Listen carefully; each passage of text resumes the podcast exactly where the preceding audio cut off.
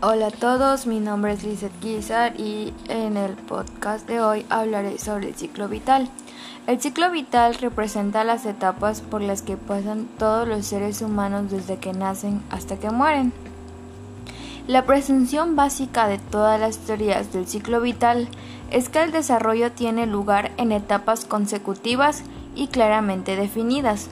Al superar estas crisis, una persona adquiere mayor confianza en sí misma, es más autosuficiente y se integra mejor.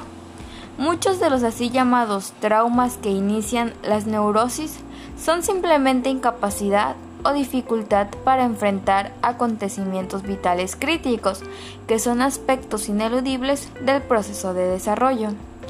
Erickson implementó un modelo del ciclo vital compuesto por ocho etapas que se extendían hasta la adultez y la vejez.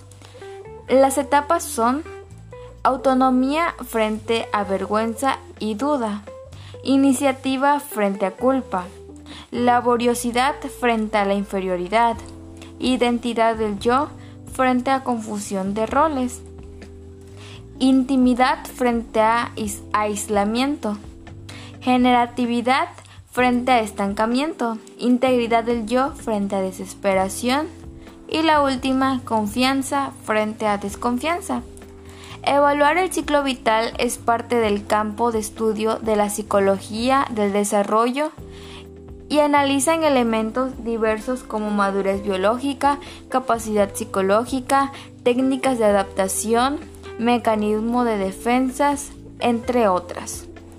Llegar al final de nuestra vida habiéndola intentado vivir de forma auténtica, a través de nuestra satisfacción, nos acercará sin duda a lo que llamamos felicidad. Todos estos pasos que vimos y esta información es muy importante para conocer el ciclo vital, ya que este ciclo nos permite conocer cómo vamos viviendo nuestra vida o cuáles son las etapas que hemos vivido o las que nos faltan por vivir. Muchas gracias por haber escuchado este podcast y hasta luego.